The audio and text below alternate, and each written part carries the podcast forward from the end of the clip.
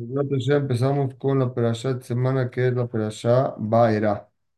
En esta perashá pasa lo siguiente. Al final de la perashá pasada, Moshe le hace una pregunta a Shem y le dice, ¿por qué me mandas a mí?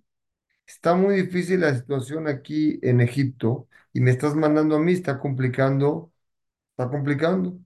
Y en esta perashá, Hashem le dice, yo soy Hashem. Pero Hashem tiene varios nombres y aquí se le revela con el nombre que es el nombre conocido como Abaya, Yudke Vavke, es un nombre especial de Dios, que este nombre representa que cuando que Hashem cumple sus promesas, tanto para bien o para mal, aquí las cumple. A nuestros padres, Abraham, Isaac y Jacob, no se les presentó con el nombre del Yudke Vavke se le especificó con el nombre del Shakai, Shin Dalet Yud. ¿Por qué? A ellos les juró que les iba a dar la tierra, pero nunca les enseñó el nombre de Yud Kevavke, porque ese nombre representa cumplir algo. Y en los tiempos de Abraham, Isaac y Jacob, no había no, no les iba a cumplir la promesa de meterlos a la tierra. Ahorita, Hashem escucha el clamor del pueblo de Israel y trae el recuerdo del pacto que hizo en Ben Abetarim con Abraham Avinu y con otros Abot, y que ahí se obligó a qué? A castigar a los pueblos que nos subyugan, y por cuanto que dice, yo soy Dios, Yud Kevavke, yo soy Nemán, soy una persona, soy alguien que cumple lo que dice. Yo juré a mis antepasados, a, sus, a, mis, a mis hijos, ahora a mis Jacob, por lo tanto yo les voy a entregar la tierra de Israel. Y le dice a Hashem, ve y di, a Moshe, ve y dile al pueblo de Israel que llegó el tiempo de que los voy a exiliar. Moshe va y le dice al pueblo judío, me manda Hashem y los voy a exiliar. Pero las palabras de consuelo no las recibieron en su corazón. ¿Por qué no las recibieron? Porque estaban mucha preocupación y mucho sufrimiento. Explica Rashi, cuando la persona tiene sufrimiento y tiene preocupación, no escucha, está cerrado, sus, sus respiros son cortos y no tiene, tiene su forma de entender o de captar, está ido. Por eso cuando uno tiene Yeshua, da tranquilidad, puede analizar, crear cosas, crear oportunidades, hacer cosas buenas. Uno está preocupado, se cierra su mente. Aquí el pueblo estaba preocupado y no lo pudo escuchar. Hashem le dice, bueno, ve con Paró a hablar con él, lo manda. Y Moshe le dice, ¿cómo Hashem? Primero que nada, él era, tar- él, él era tartamudo, Moshe Rabbeinu, ¿se acuerdan? Cuando Batia, la hija de la Batia, que era la hija de Paró, se encontró a Moshe que era bebé en las aguas, lo trajo a su casa. Cuando fue creciendo, le dijeron los sabios a Paró, sus brujos, que, eh, que ese niño le iba a quitar el reinado. Habían visto en las estrellas.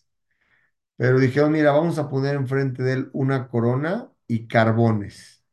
Lo que agarre, si agarra la corona y se la pone, quiere decir que este va a destronar, hay que matarlo.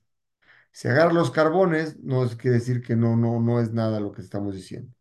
En realidad, Moshe, cuando era chiquito, iba a agarrar la corona, llegó un ángel, le movió la mano, agarró los carbones y se lo metió a la boca y se quedó tartamudo. Moshe ahorita le dice a Hashem, ¿cómo quieres que yo vaya? Soy, tar- soy tartamudo. Y a filo el pueblo de Israel que les hablé bonito, que los iba a rescatar, no me creyeron. ¿Cómo crees que ahorita Paró va, a escuchar mis palabras? Hashem le dijo, vas con Paró, Aarón va a estar contigo, Aarón va, va a ser tu traductor y juntos van a entrar y salir con Paró para sacar al pueblo judío de Egipto.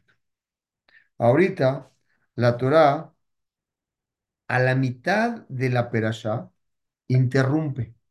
y empieza a contar de dónde salió cada persona del pueblo judío, empieza a contar su linaje para llegar a entender de dónde sale Moshe, de dónde sale Aarón, de dónde sale la mamá de Moshe, de dónde sale el papá de Moshe.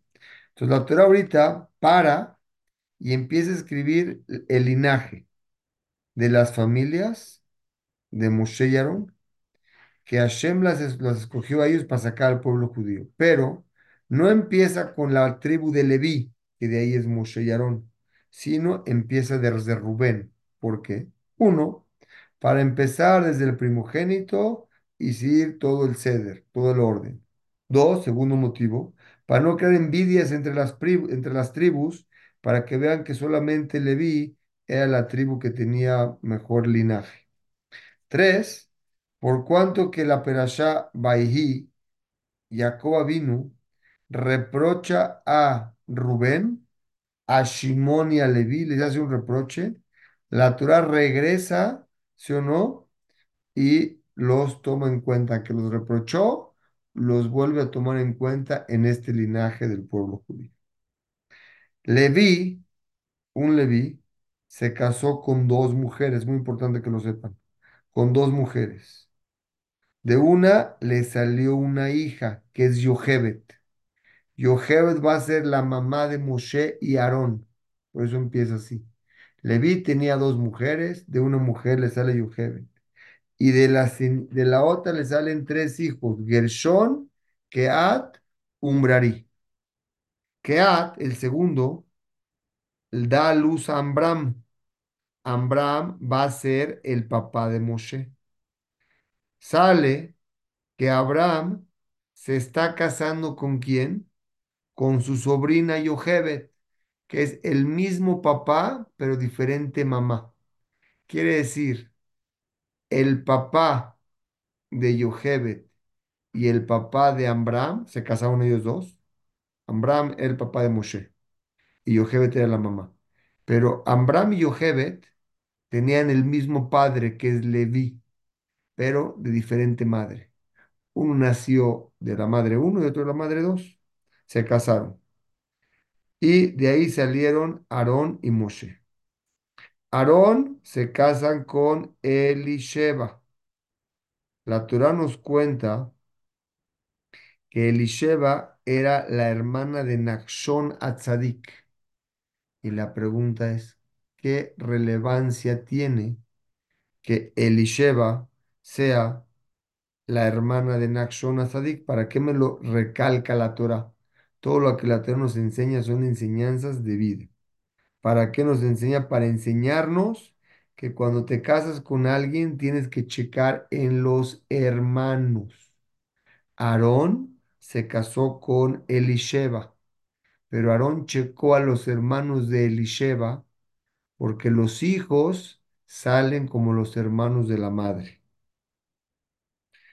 Ahora, estos Moshe y Aarón son los que fueron enviados como Shalías, como enviados para que con la palabra de Hashem fueron sin miedo, comparó, eran iguales uno el otro, Moshe y Aarón, la Torah los cuenta, a veces pone primero Moshe y a veces Aarón, para enseñarnos que en su sitkut, en su rectitud, eran iguales.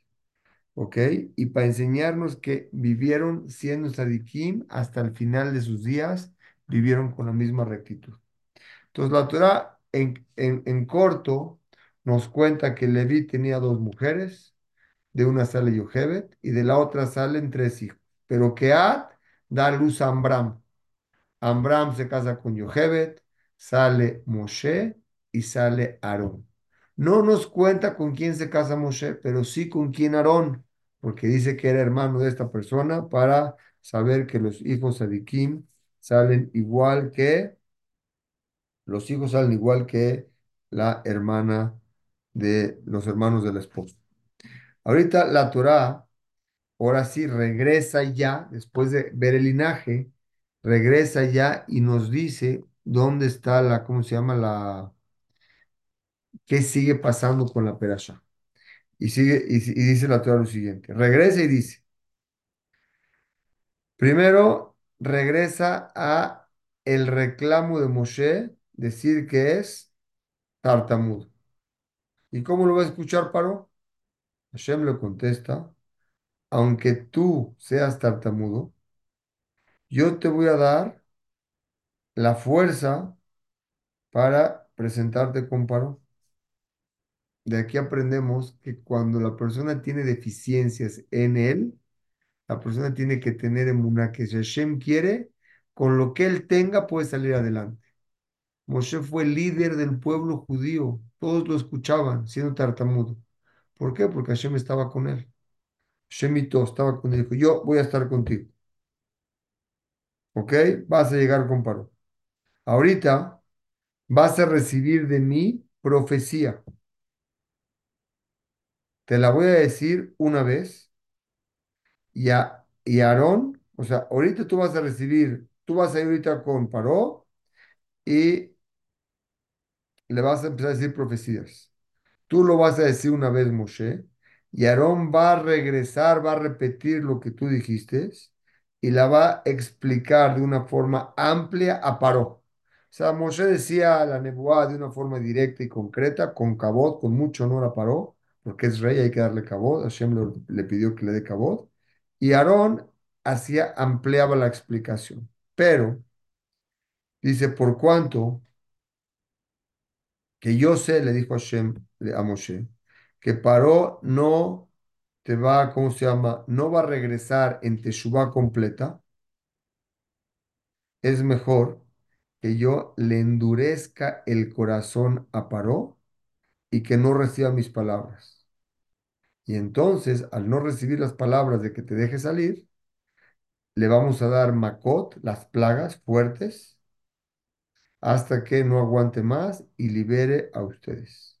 Y también el pueblo judío, por medio de estas plagas, van a ver mi fuerza y me van a reconocer más.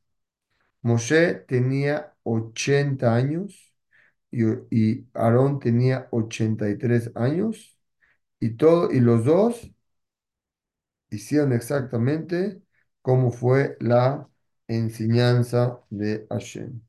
Bedrat Hashem, la dejamos acá y seguimos mañana, mi estimado Salo.